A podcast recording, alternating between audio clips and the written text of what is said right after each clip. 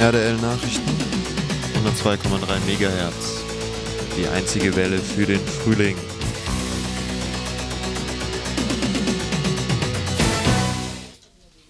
Türkei verhindert Delegation nach Kurdistan. Zahlreiche Delegationen aus Deutschland, der Schweiz und anderen Ländern werden von der Türkei behindert und bedroht. Sie waren in den letzten Tagen nach Kurdistan gereist, um das Nevros, das kurdische Neujahrsfest, am heutigen 21. März sowie die Kommunalwahlen am 27. März zu beobachten. Türkisches Militär und Sicherheitspolizei setzte die Teilnehmerinnen der Delegation entweder auf dem Flughafen Van oder in Diyarbakir fest und verweigerte ihnen die Weiterfahrt in kurdische Städte. Eine 13-köpfige Gruppe aus Hannover wurde von Van nach Ankara abgeschoben. Nach Angaben des Koordinationsbüros Delegationen nach Kurdistan Nevros 94 wurden einige Teilnehmer aus Süddeutschland zusammengeschlagen, die Schweizer Delegation Sonntagnachmittag verhaftet. Zu den Delegationen hatte die Partei der Demokratie sowie der Menschenrechtsverein Türkei aufgerufen.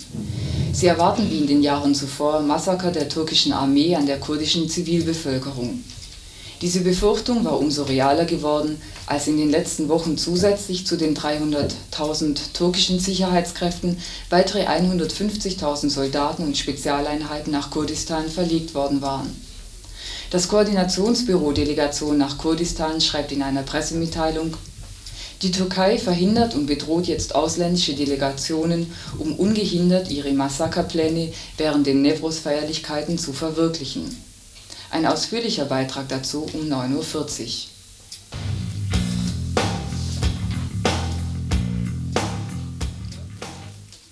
Deutsche Behörden verbieten kurdisches Neujahrsfest in Augsburg und Berlin. Auch in der Bundesrepublik werden Kurdinnen und Kurden daran gehindert, Nevros zu feiern.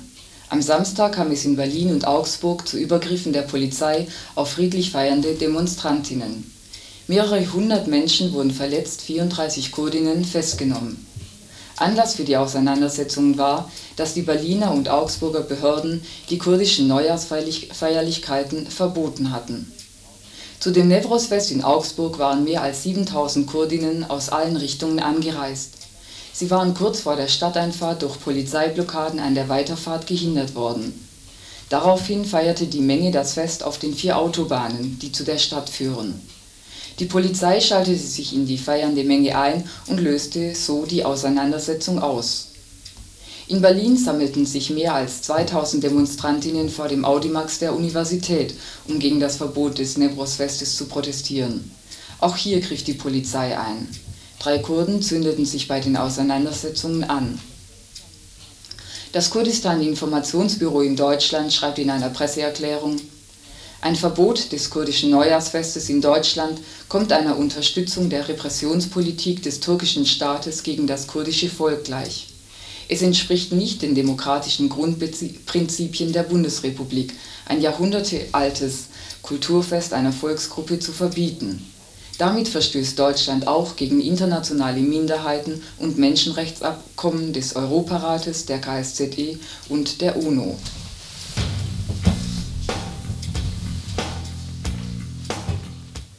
Giftmüllkonferenz eröffnet. In Genf beginnt heute die zweite Konferenz der Unterzeichnerstaaten der Baseler Konvention über die Kontrolle von Giftmüllexporten. Verhandelt werden soll ein umfassendes Verbot des Giftmüllexports aus dem Gebiet der OECD, in der 24 Industriestaaten vereint sind. Vor allem Dänemark hatte sich zuletzt für ein solches Verbot eingesetzt. Und auch die USA wollen sich dieser Forderung anschließen allerdings mit einer bemerkenswerten Ausnahme: Den Export von Giftmüll nach Mexiko möchten die Vereinigten Staaten auch in Zukunft weiter betreiben.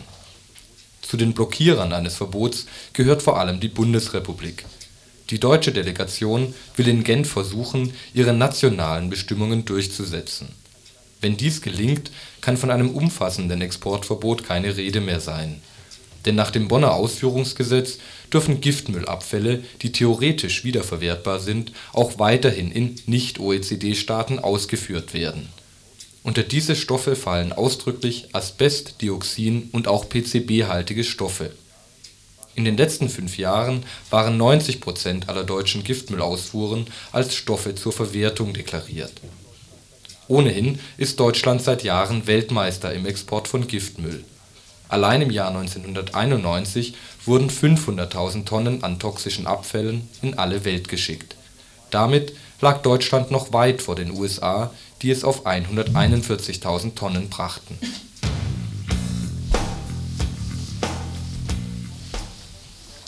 Braunes Netzwerk von Deutschland nach Südafrika Derzeit untersuchen deutsche und südafrikanische Behörden die Möglichkeit eines internationalen rechtsextremistischen Netzwerkes. Anlass dafür sind die Verhaftungen der beiden Deutschen Horst Klenz und Alex Neidnelein in Boskop nahe der südafrikanischen Hauptstadt Pretoria. Vergangenen Montag war Klenz einer Schießerei mit der südafrikanischen Polizei entkommen. Nach Information der taz gehört Klenz zum gleichen Netzwerk deutscher Rechtsradikaler, mit dem die Mörder des im April letzten Jahres getöteten Kommunistenführers Chris Hani standen. Klenz schrieb außerdem für das neofaschistische Zirkular Die Auschwitz-Lüge. Zu der Klenz-Gruppe in Südafrika gehört auch Helmut Hornung. Hornung empfängt nur Besucher, die vorher von dem NPD-Funktionär Günter Deckert aus Weinheim und von Peter de Hoos, dem Herausgeber der Zeitschrift Nation und Europa, persönlich empfohlen wurden Laut Hornung trainieren die deutschen Rechtsextremisten immer noch auf Farmen in Südafrika.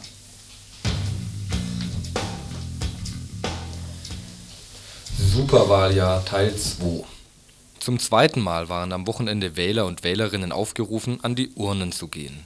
Und zwar in Schleswig-Holstein und zwar zu den Kommunalwahlen. Gewonnen haben im nördlichsten Bundesland allein die Grünen die von bisher 6 auf nun 10,3 Prozent zulegen konnten. Ansonsten haben alle verloren. Die SPD schnitt um 3,4 Prozent schlechter ab als vor vier Jahren, die CDU büßte 3,8 Punkte ein. Die rechtsradikalen Parteien, die nur in wenigen Städten und Kreisen antraten, blieben auch gestern erfolglos. Die Republikaner kamen landesweit auf schmale 0,5 Prozent in Schleswig-Holstein und anderswo warten nun alle auf den 12. Juni. Dann wird weitergewählt. Und zwar zum Europaparlament, zu den baden-württembergischen Stadtparlamenten und, und, und. Fortsetzung folgt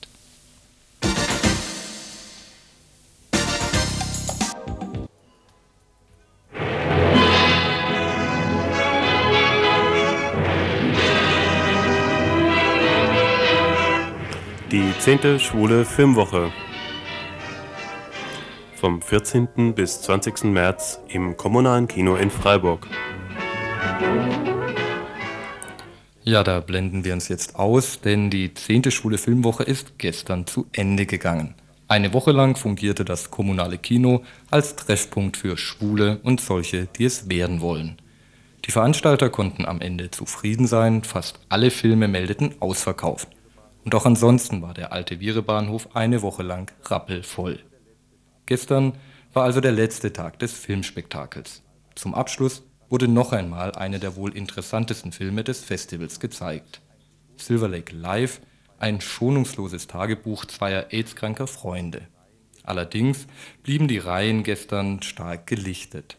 Schwule und AIDS, ein Thema, dem Mann aus dem Weg geht, wir fragten einige der wenigen Besucher im Anschluss an den Film. Hallo, du hast dir gerade den Film Silver Lake Live angeschaut. Wie hat dir der Film denn gefallen? Also ich glaube, die Kategorie, äh, ob einem der Film gefallen hat oder nicht, kann man, glaube ich, an so einem Film gar nicht anlegen. Ich denke, äh, so ein Film äh, hat andere Ziele, als jemandem zu gefallen. Er hat mir insofern trotzdem gefallen, als ich denke, dass, dass er auf sehr drastische Weise mal und unverblümt äh, die, den Werdegang oder den, das Hingehen äh, AIDS-kranker Schwuler schildert und ihre Probleme mit dieser Krankheit und auch mit die die Krankheit äh, auf ihre Beziehungen ausübt. Insofern hat mir der Film sehr gut gefallen, weil er, weil er ganz ohne falsche Scham und auch ähm, mit einer sehr betreffenden Direktheit sich an den Zuschauer wendet. Also insofern finde ich den Film sehr gut. Kannst du dir erklären, warum so wenig Schwule sich diesen Film anschauen wollten? Nun, ich denke, dass äh, solche Filme immer äh, die Ängste vieler Schwule hervorrufen, mit ihren eigenen Gefühlen auch konfrontiert zu werden in, so, in solchen Filmen und man doch lieber in äh, unterhaltsame Filme geht. Auch von der Filmwoche erhofft man sich mehr Unterhaltung und mehr, äh, und mehr Gag als, äh, als solche schwierigen Filme, bei denen man also mit sich und mit den Empfindungen auch zu kämpfen hat. Was ist denn deine Meinung zu Silver Lake Live? Oh je, meine Meinung da müsste ich vielleicht ein bisschen überlegen, aber ich war jetzt gerade drin und ich bin rausgegangen, weil ich es nicht mehr ausgehalten habe. Ja, also es ist schwierig, finde ich, weil einerseits ist es sicher sehr gut so distanzlos, denn es ist ja total distanzlos, äh, so einen Krankheitsverlauf zu zeigen, auch zu zeigen, wie die unmittelbare soziale Umgebung damit umgeht, ne? Familie, Lover und so weiter.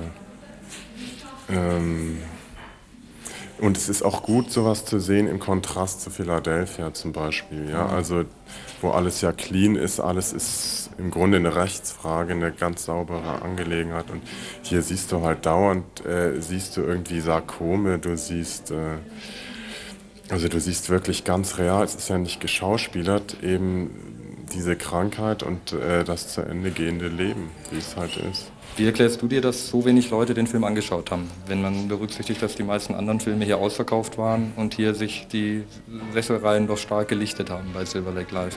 Ja, sehr einfach aus demselben Grund, warum ich irgendwann rausgegangen bin.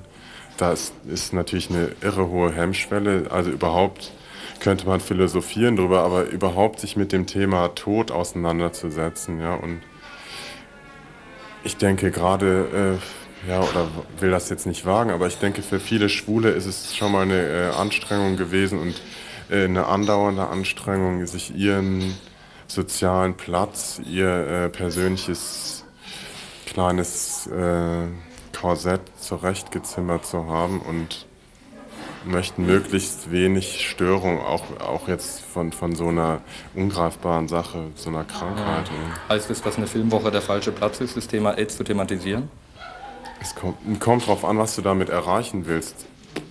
Ich selber bin mir jetzt auch gar nicht im Klaren, was so ein Film überhaupt bewegen kann. Ja? Also, wenn es überhaupt irgendwo einen Platz gibt, dann da, natürlich. Sicher. Warum wart ihr denn in dem Film Silver Lake Live? Weil mich das interessiert hat, von, von der Thematik her schon mal. Und weil äh, ich, was ich gelesen habe, sehr ehrlich fand und gedacht habe, das muss man sich einfach angucken. Und ich glaube, dass das der Grund war, dass die Leute zurückgeschreckt hat. Dass es wirklich so, wie es ist, auch im Film gezeigt wurde. Dass Schwule, vor allem weil sie mittelbar oder unmittelbar davon betroffen sind, sich nicht mit dem Thema auseinandersetzen wollen. Genau, genau. Das ist die Flucht davor. Alle wollen weg, alle, genau, die Schwulen wollen genauso weg wie die Heteros. Im Gegenteil, ich fand, es waren jetzt mehr Frauen da, die sich dafür interessiert haben, für die Thematik als äh, Schwule. Und das ist eigentlich eine ganz traurige Tatsache, muss ich ehrlich sagen. Was war dein Grund, sich den Film anzuschauen? Zum einen ist ein wesentlicher Grund, weil ich einfach in der AIDS-Hilfe mitarbeite, weil ich sehr viele Filme jetzt auch kenne, die über die Thematik gemacht wurden und weil mich die Beschreibung ansprach, weil es eben doch sehr direkt äh, am Beispiel in einer lebenden Beziehung gedreht wurde. Das war so meine, mein Hintergrund. Ich fand den Film sehr bewegend, weil er eben so direkt war. Er war nicht geschminkt. Ich habe mir gerade eben erst äh, Philadelphia angeguckt und äh, das sind einfach zwei verschiedene Welten. Ja? Das eine ist real und das andere ist gestellt.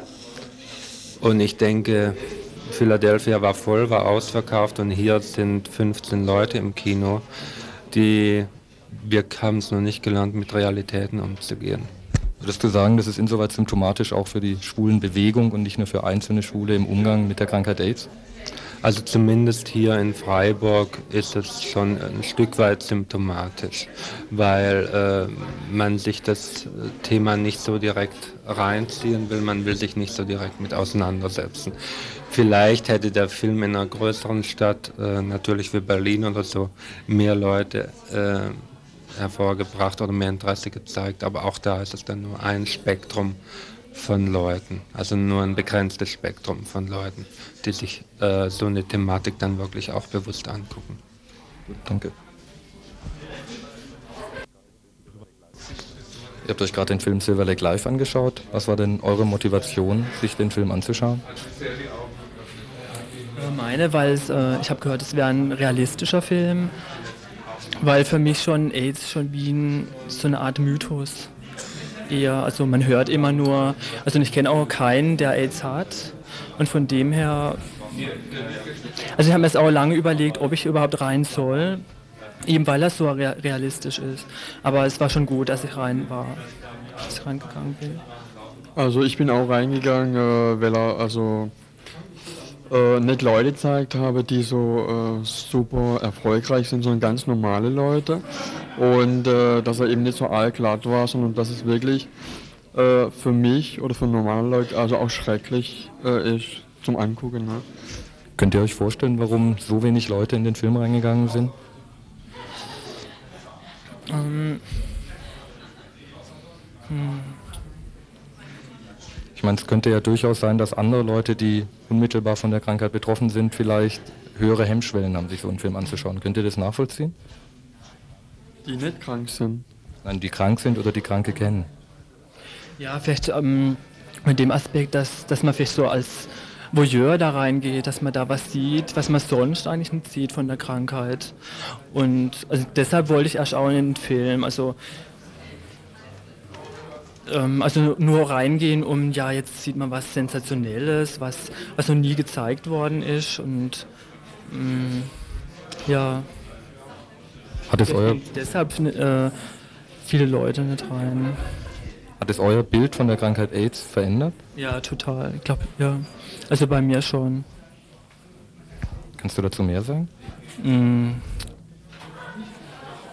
Ja, eben für mich war das, wie schon erwähnt, also eher so ein Mythos, so weit weg. Und, aber das ähm, war ziemlich realistisch, der Film. Was heißt ziemlich, der war ja realistisch. Und naja, da war alles so direkt mit dem Ablauf der Krankheit und naja, und auch die Beziehung, wie dargestellt worden ist.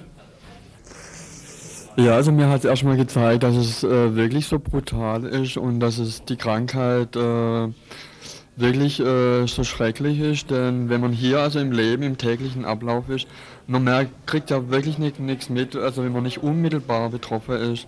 Und dann äh, jeder, äh, auch im Schwulen, jeder möchte nur so seinen Spaß haben und tut sich eigentlich so die Krankheit sehr weit weg, äh, nicht mit der Realität auseinandersetzen, weil jeder möchte in seinem Leben irgendwie Spaß haben und äh, sich nicht mit Krankheit oder Leiden oder Tod auseinandersetzen und ich denke, dass, dass das viele nicht reingehen, weil sie eben sich nicht mit dem Tod auseinandersetzen wollen, so weit wie möglich weg.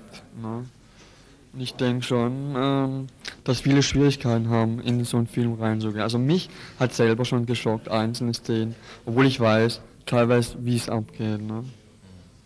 Gut, danke. Jetzt habe ich noch einen der Organisatoren der Schwulen Filmwoche hier im Mikrofon. Was war denn für euch der Grund, den Film Silver Lake Live mit ins Programm reinzunehmen? Weil der fällt ja schon ein bisschen raus, verglichen mit den sehr schrillen oder unterhaltsamen anderen Filmen. Gut, also das Genre des Dokumentarfilms war bei uns auch schon immer vertreten und das ist sicherlich ein äh, sehr ähm, realistischer Dokumentarfilm über das Thema AIDS und über die Krankheit AIDS und ihre Auswirkungen ähm, auf die Betroffenen. Wir waren sehr unsicher, ob wir den Film überhaupt ins Programm nehmen sollen, da wir ähm, auch befürchteten, ähm, dass der Film wenig besucht sein würde und auf äh, viele Leute allein schon aufgrund der Ankündigung äh, einfach abschreckend wirkt. Und ich sehe mich da eigentlich bestätigt ähm, bei den ja, sehr geringen Besucherzahlen, die wir nun hatten bei dem Film. Aber ihr wolltet ja schon, dass die Leute sich auch damit konfrontieren, auch im Rahmen der schwulen Filmwoche. Ja, aber offensichtlich gehen ähm, die Leute betroffen oder nicht betroffen, ähm, wenn man davon überhaupt reden kann, ähm, dem Thema lieber aus dem Weg. Was ist denn für dich so der Grund? Was steckt denn dahinter, dass so viele Leute dem Thema aus dem Weg gehen wollen, dass sich 20 bis 30 Zuschauer und Zuschauerinnen, vor allem es waren ja sehr viele Frauen in dem Film bemerkenswerterweise, sich den Film nicht anschauen wollen? Ich denke, dass, also es gibt ja quasi niemanden, der nicht davon betroffen ist. Nahezu jeder kennt Leute, die ähm, entweder positiv sind oder AIDS krank. Und ähm, es ist eine bequeme Lösung, sich ähm, den Folgen, die ähm, diese Krankheit haben kann, ähm, das, die Ergebnisse einfach nicht vor Augen zu führen, sich dem zu verschließen und ähm, in bewährter Manier darauf zu hoffen, dass es einen ja selber vielleicht nicht trifft und wenn es einen trifft, dann vielleicht nicht so hart. Danke.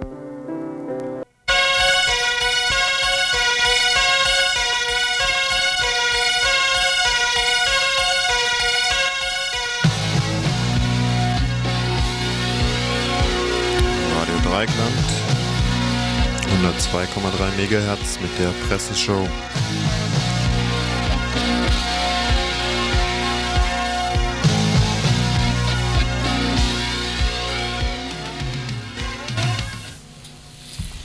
Was haben Schokoladenmischmaschinen mit Rüstungsgütern zu tun? Wen es interessiert, kann es genau nachlesen in den Blättern des EZ3W. In ihrer aktuellen Ausgabe befasst sich die Zeitschrift mit Krisenstrategien der Rüstungspolitik. Unter solche Strategien fällt beispielsweise, dass man Maschinen entwickelt, in denen sich nicht nur Schokolade, sondern auch Sprengstoff mischen lässt. Wie im Falle der Schokoladenmischmaschine vom Typ Planetron der Staufener Firma ICA, die unter anderem in den Irak geliefert und dort zur Herstellung von Sprengstoffen genutzt wird. Im EG-Jargon nennt man solche Güter Dual-Use-Güter, weil sie sowohl militärisch als auch zivil verwendbar sind. In seinem einführenden Artikel deckt Jürgen Kresslin unter anderem die Finessen des Dual-Use-Systems auf. Damit lassen sich nämlich restriktive Rüstungsexportbedingungen geschickt umgehen. So ist es denn auch zu erklären, dass die Bundesrepublik in den 90er Jahren zum weltweit drittgrößten Exporteur konventioneller Waffen aufgestiegen ist. Allerdings zwingen sinkende Wehretats und schmäler werdende Absatzmärkte in der Dritten Welt die europäische Rüstungsindustrie zum Umdenken.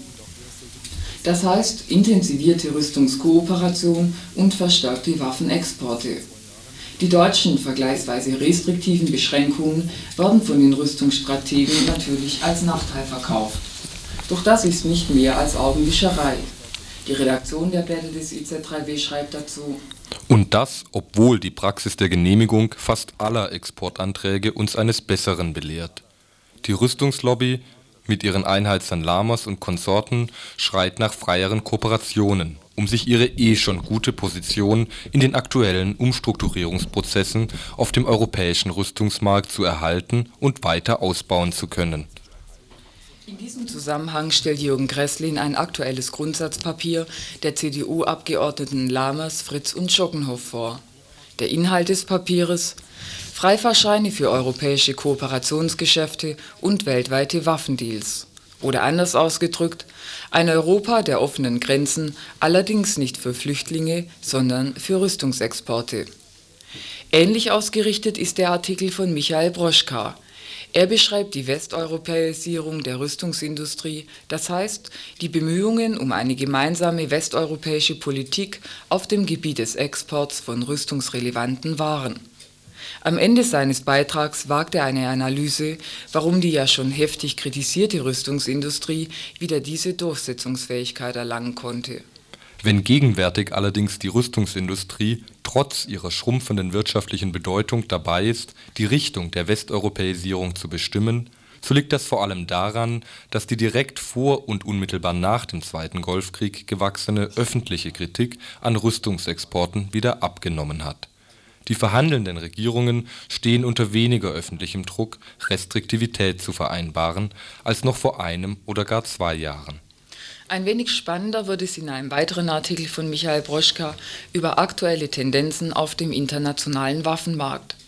Anhand der Fallbeispiele Jugoslawien und Burma spürt er den dubiosen Wegen nach, wie Waffenlieferungen ihr Zielgebiet erreichen. Denn wer Waffen braucht, kann mehr oder weniger problemlos an sie herankommen. Auf halblegale oder illegale Weise, über graue oder schwarze Märkte, vorbei an bestehenden Exportkontrollgesetzen oder Embargos. Sein Resümee Die Bemühungen um internationale Kontrolle zwischen den großen traditionellen Lieferanten greifen zu kurz, wenn die Vielzahl der kleinen im Geschäft außen vor bleibt. Oder genauer, sie erweisen sich als Versuche, die Weiterverbreitung mit solchen Waffen zu verhindern, die den Großen selber gefährlich werden könnten, nämlich die Massenvernichtungswaffen und konventionelles modernes Großgerät Außen vor bleiben aber das Kriegsgerät, das gegenwärtig den Kriegen in der Dritten Welt dem Töten dient: die Kleinwaffen, Artilleriewaffen, Minen etc. Weder auf dem grauen noch auf dem schwarzen Markt fiel ein Rüstungsexportdeal, den Dieter Reinhardt im abschließenden Artikel unter die Lupe nimmt: Der Export von NVA-Kriegsschiffen nach Indonesien. Er wurde unter den Augen der Öffentlichkeit ausgeführt. Mit welchen Interessen die Bundesrepublik an dieses Geschäft herangegangen ist und wie der Widerstand dagegen aussah, ist in diesem Beitrag zu erfahren. Und für alle, denen die Informationen nicht genug sind, die sich dafür engagieren wollen, dass mehr Schokolade als Sprengstoff gemischt wird, bietet sich am Ende noch eine Serviceseite. Eine Serviceseite mit Informationen über die verschiedenen Initiativen, die sich dem Kampf gegen die Rüstungsindustrie verschrieben haben und die Mann oder Frau sich gerne einklinken kann.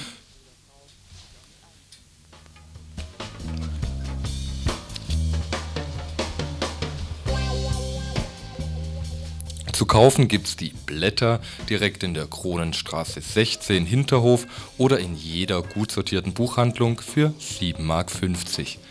Und wer sich nicht so sehr für Rüstungsindustrie interessiert, findet in dem Heft auch noch spannende Artikel über Bevölkerungspolitik, Telekommunikation, GATT sowie viele kulturelle Beiträge.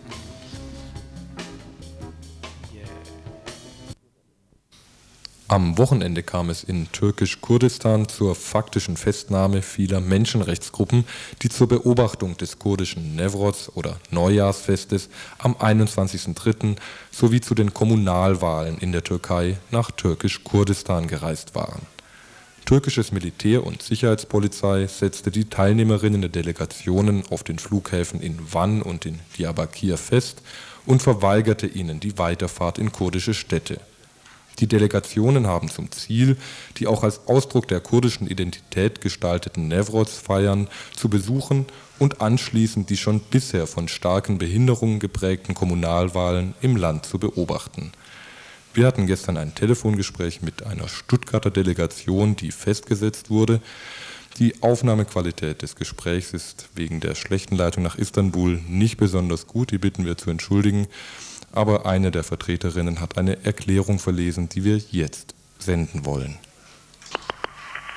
Nachdem wir gestern in Istanbul angekommen sind und beim Versuch, unser Ziel Wahn und Umgebung zu erreichen, eine größere Rundreise zurücklegen mussten, sind wir heute wieder in Istanbul.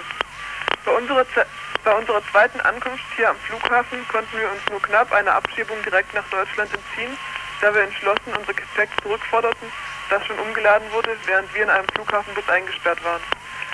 Wir sind wieder nach Istanbul gekommen, weil es in Waren offensichtlich unmöglich war, frei zu agieren. In Waren wurden wir, wurden wir im Flughafengebäude fünf Stunden festgesetzt. Die Verhandlungen waren fruchtlos, da uns keine Zugeständnisse, sondern vielmehr neue Auflagen und Schikanen gemacht wurden. Telefonate waren nur kurzzeitig möglich, die meiste Zeit waren die Telefone abgestellt, zustande gekommene Telefonate wurden mitgeschnitten. Es war recht bald abzusehen, dass es die Polizei und Militärs vor allem auf unsere Teilnehmerinnen mit türkischem Pass abgesehen hatten und dass eine Einreise nach Van nur unter der Bedingung möglich gewesen wäre, unsere türkischen und kurdischen Genossinnen auszuliefern. Außerdem hatten wir die Befürchtung, dass wir selbst, wenn wir geschlossen eingereist wären, auch außerhalb des Flughafens festgesetzt worden wären, so wie die Züricher Delegation im Hotel in Van. Während wir drinnen festgehalten wurden, wurden wurden Mitglieder des Menschenrechtsvereins vor dem Flughafen verhaftet. Deshalb und weil sich die Situation immer mehr zuspitzte, entschlossen wir uns, ein gerade angekommenes Flugzeug nach Ankara zu nehmen. Auf dem Weg zu diesem Flugzeug wurden aggressive Sicherheitskräfte handgreiflich. Von Ankara aus sind wir direkt nach Istanbul weitergeflogen. Auch hier sind wir mit, mit, mittlerweile unter dauernder Beobachtung und Bespitzelung. Die Zivilpolizisten, die sich in der Hotelhalle neben uns setzen, unsere Gespräche mithören und auch auf unserer Pressekonferenz waren, haben dort nochmal versucht, einen unserer Dolmetscher festzunehmen. Höchste Priorität hat für uns im Moment die sichere Ausreise unserer Dolmetscherinnen, die wir eventuell nur mit einer Ausreise, Ausreise der gesamten Gruppe gewährleisten können. Den türkischen und kurdischen Genossinnen hier ist es mittlerweile nicht mehr möglich, ohne größere Gefährdung weiterzuarbeiten. Damit fehlt uns auch die Basis, auf der wir uns hier bewegt haben. Unsere Reise war dennoch in gewisser Weise erfolgreich, da wir es erreicht haben, uns nicht festsetzen zu lassen, sondern Öffentlichkeit geschaffen haben. Wir werden überlegen, wie wir die jetzt geschaffene Öffentlichkeit weiterhin nutzen können.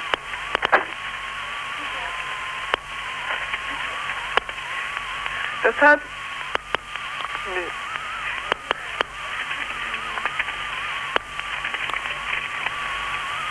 Die uns bekannt gewordenen Verbote von Nefros-Feiern in der BRD und die Verhinderung von Beobachtung und Berichterstattung von Nefros-Feiern in Kurdistan sowie weitere Verhaftungen von Mitgliedern der Menschenrechtsvereine und der Polizeibesetzung des Büros des Menschenrechtsvereins in Diyarbakir zeigen, dass die BRD und die Türkei auch in diesem Punkt zusammenarbeiten.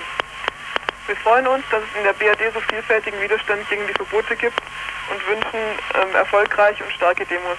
Solidarisch die Größe von der Stuttgarter Delegation.